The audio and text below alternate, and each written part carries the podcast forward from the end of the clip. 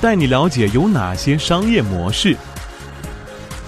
简单的来说呢，商业模式就是企业赚钱的方法。完整的商业模式应该描述企业在市场中与客户、供应商以及合作伙伴之间物流、信息流以及资金流的关系，是企业利用现有资源组合满足市场需求，从而获利的创意和机会。主要揭示未被明确的市场需求或未被利用的资源及能力。制造业和零售业的商业模式非常易于描述，也很好理解。但互联网企业多数为服务业，商业模式相比之下就复杂的多了。那么，服务业又会有哪些常见的商业模式呢？我们一起来看一下。首先，第一个，直销，电商网站常常采用的商业模式之一，一般为 B to B 或者 B to C，即企业对企业销售或者企业对单个消费者销售，容易理解，无需多言。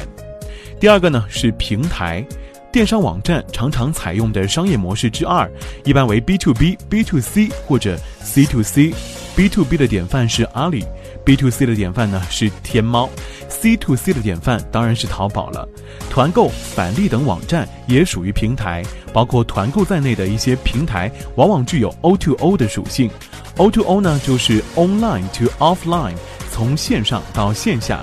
常见的形式呢是消费者在线浏览、在线下单并在线支付，商家在线上接单，并提供线下服务，比如各类打车软件和订餐软件。第三种，增值，提供免费的基础服务，同时提供收费的增值服务，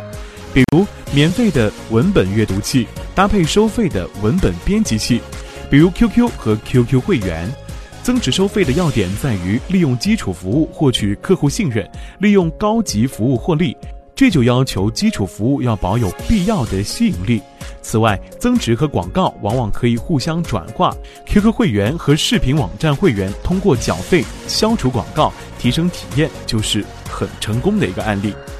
第四种广告，这是最常见的商业模式之一，利用内容或者功能吸引用户，在流量达到一定程度后。售卖广告，大多数网站呢采用这个方法盈利或者维生。广告的种类多种多样，横幅、按钮、通栏、文本、直邮、游标、弹窗等等等等，不一而足。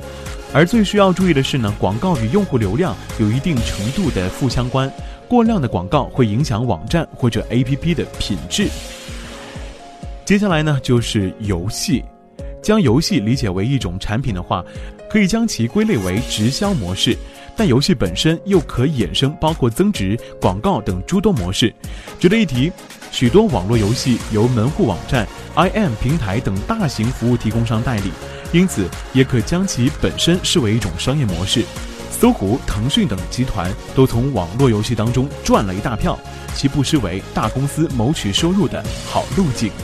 需要明确的是，商业模式虽然可以被概括在几个类别里，但因为企业、客户和产品的千差万别，可以说没有哪两家企业的商业模式是完全一样的，也很少有哪家企业只采用某一类别的商业模式。找到并不断完善、拓展适合自己的商业模式，是每家企业永恒的要务。